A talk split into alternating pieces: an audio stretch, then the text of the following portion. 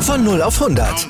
Aral feiert 100 Jahre mit über 100.000 Gewinnen. Zum Beispiel ein Jahr frei tanken. Jetzt ein Dankeschön, rubbellos zu jedem Einkauf. Alle Infos auf aral.de. Aral, alles super. Hätte der DFB mal auf den ganzen Expertenrat gehört, auf diese vielen, die sich dazu geäußert hatten, er hätte sich viel Ärger und auch finanzielle Entschädigung erspart. Du meinst im Fall von Ex-Schiri Manu Gräfe? Ja. ja dessen Fall, dessen Ausmusterung mit 47 Jahren ist ja jetzt endlich juristisch geklärt, aufgearbeitet. Das Frankfurter Landgericht hat festgestellt, rein statuarisch gibt's gar keine Altersgrenze von 47 für Schiedsrichter im Reglement. Trotzdem war sie praktiziert worden, aber das ist jetzt wohl vorbei nach diesem Gerichtsurteil in Frankfurt.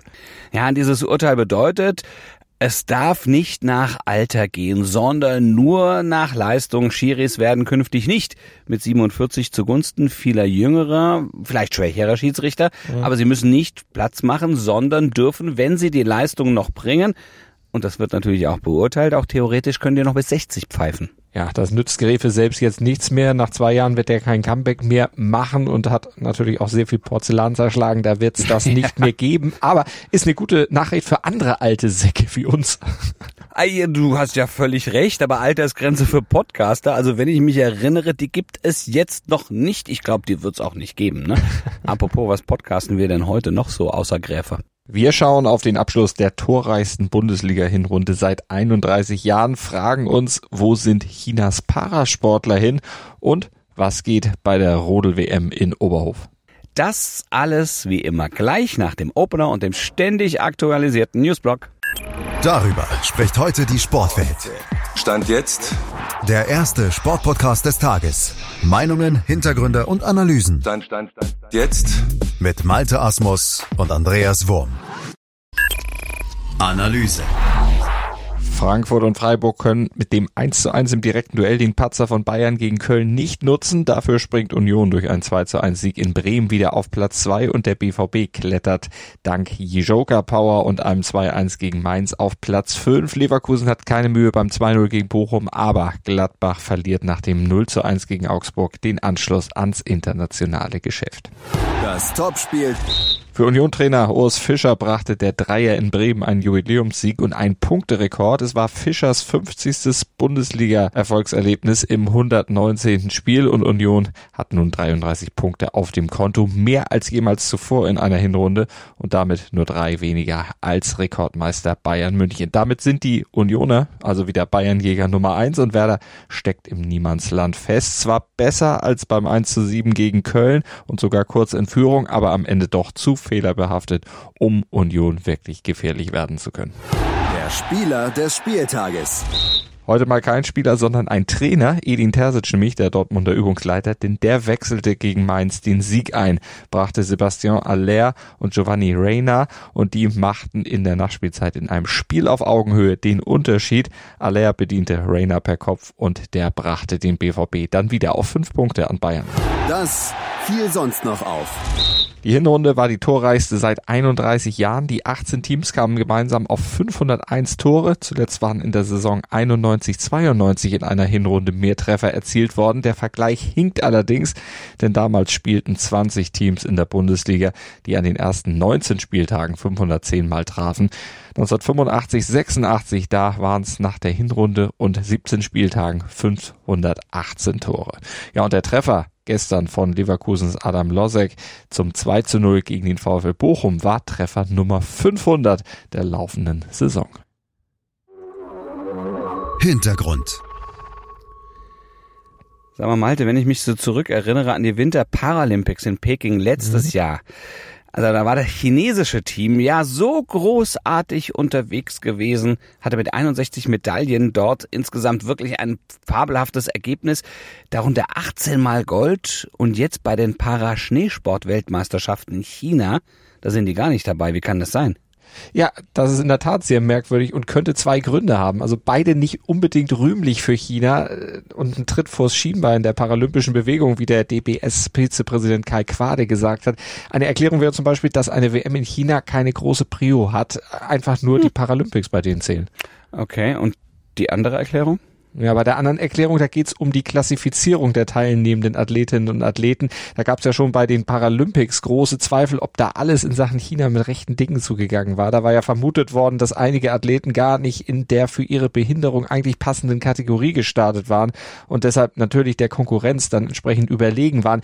Der Vorwurf, der stand im Raum, der steht ja auch immer noch im Raum vor allen Dingen kommt auch noch dazu, dass ja wohl das internationale Paralympische Komitee, so wird gemutmaßt, dem Team China da etwas entgegengekommen war und Sportlerinnen und Sportler sogar ohne ausreichende Klassifizierung überhaupt ein Startrecht erteilt bekamen. Also vielleicht hängt das Fernbleiben bei der WM jetzt auch damit zusammen, dass eben Nachuntersuchungen zur Klassifizierung einfach vermieden werden sollen. Tja, dann werden wir China wohl erst wieder 2026 in Cortina bei den Paralympics sehen ich meine, nachhaltige Förderung des paralympischen Gedankens, der Bewegung, mhm. dann betreiben die Chinesen allen Beteuern zum Trotz leider wohl doch nicht. Nee, und das ist schon verdammt schade und traurig, also vor allen Dingen, dass der Parasport dort wohl nur dann gefördert wird, wenn es um Spiele große Spiele oder Medaillen eben um Medaillen bei Großereignissen geht. Selbst eine WM scheint wohl zu klein und zu unbedeutend zu sein. Fragen und Antworten. Ja, jetzt am Wochenende steigen die 51. Weltmeisterschaften der Rennrodlerinnen und Rennrodler zum vierten Mal nach 1973, 85 und 2008 in Oberhof mit 143 Athletinnen und Athleten aus 20 Nationen und in den Disziplinen, da ist das Sprint, Einsitzer, Doppelsitzer und Teamstaffel. Ich meine, Rodeln, das ist ja eine deutsche Bastion. Mhm. Ja, wie sind da die deutschen Aussichten? Ja, du hast es schon gesagt, deutsche Bastion, die sind sehr, sehr gut. Bei der EM vor zwei Wochen in Sigulda in Lettland, da gab's deutsche Doppelsiege im Einsitzer bei Männern und Frauen. Dazu Gold für den Doppelbesitzer, äh, Doppelsitzer Tobias Wendel und äh, Tobias Alt. Die beiden Tobis haben da wieder abgeräumt. Silber in der Teamstaffel gab's auch noch und speziell Rekordweltmeister Felix Loch hat sich jetzt für Oberhof natürlich auch einiges vorgenommen, nämlich seinen siebten WM-Titel im Einsitzer. Dazu dann Europameister Max Langenhahn, dem wird viel zugetraut. Und bei den Frauen, naja, die Olympiazweite Anna Beerreiter, Titelverteidigerin Julia Taubitz und Diana Eidberger, das sind da schon Favoritinnen. Ja, aber wer könnte denn von den anderen Nationen den Deutschen da in die Suppe spucken? Achten sollten wir mal auf Italien und auf Lettland. Also das heißt jetzt in Person bei den Männern Dominik Fischnaller und Christas Apajots und äh, bei den Frauen im Doppelsitzer und im Team, auch da muss man mit Lettland und Italien rechnen. Und Österreich, ja, die sollte man auch irgendwo auf dem Zettel haben, aber man weiß gar nicht genau, wo die Stand jetzt wirklich so richtig sind, äh, wie gut die wirklich sind. Denn zu Saisonbeginn beim Heimspiel in Innsbruck Eagles, da hatten sie ja noch alle Wettbewerbe gewonnen, aber danach kam nicht mehr so viel. Da sind sie den Erwartungen dann hinterhergefahren. Ja, aber Österreich ist schon ein sehr, sehr gutes Stichwort. Ne? Da ist der Hackelschorsch, ja. äh, deutsche Rodel-Ikone in der Verantwortung, im letzten Jahr vom deutschen Verband rübergewechselt, aber bis auf das von dir erwähnte Heimspiel, ja, wo sie wirklich gut waren, sucht der noch nach einem Erfolgsrezept für die Österreicherinnen und Österreicher und nach einem Draht zum deutschen Team. Ja, da ist der Kontakt so mehr oder weniger abgebrochen, was man so hört und was er auch selbst sagt. Der war ja mal sehr eng mit Felix Loch, aber seit er dann nicht mehr mit ihm in der Trainingsarbeit ist, äh, ja, ist das Verhältnis distanzierter geworden, hat Hackel auch selbst gesagt beim SID.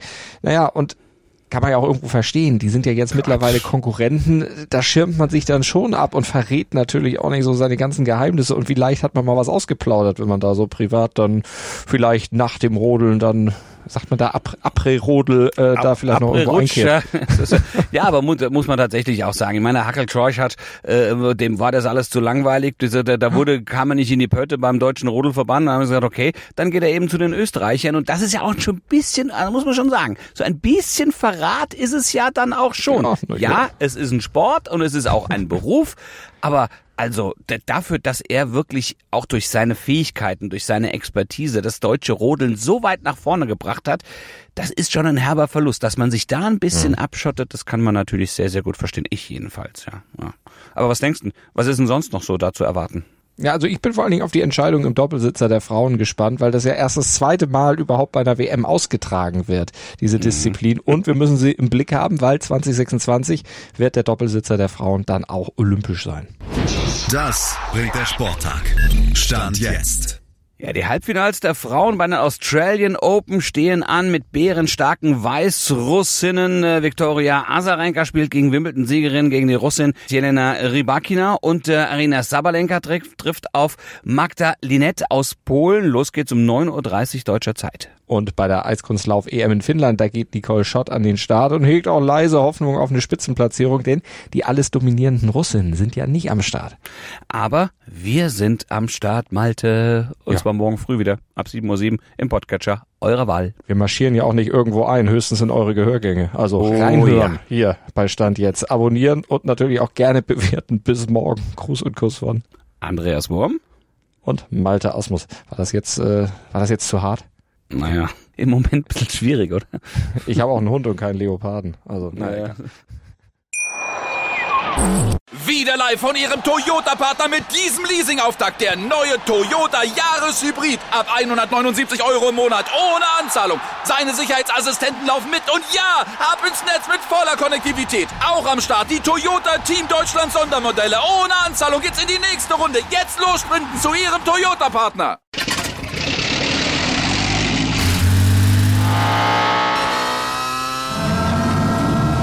Von 0 auf 100. Aral feiert 100 Jahre mit über 100.000 Gewinnen. Zum Beispiel ein Jahr frei tanken. Jetzt ein Dankeschön, rubbellos zu jedem Einkauf. Alle Infos auf aral.de. Aral, alles super.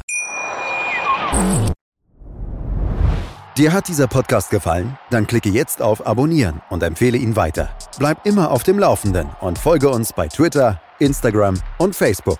Mehr Podcasts aus der weiten Welt des Sports findest du auf mein Sportpodcast.de.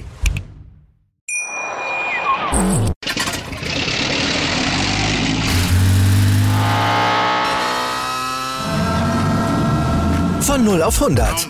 Aral feiert 100 Jahre mit über 100.000 Gewinnen. Zum Beispiel ein Jahr frei tanken. Jetzt ein Dankeschön, rubbellos zu jedem Einkauf. Alle Infos auf aral.de. Aral, alles super.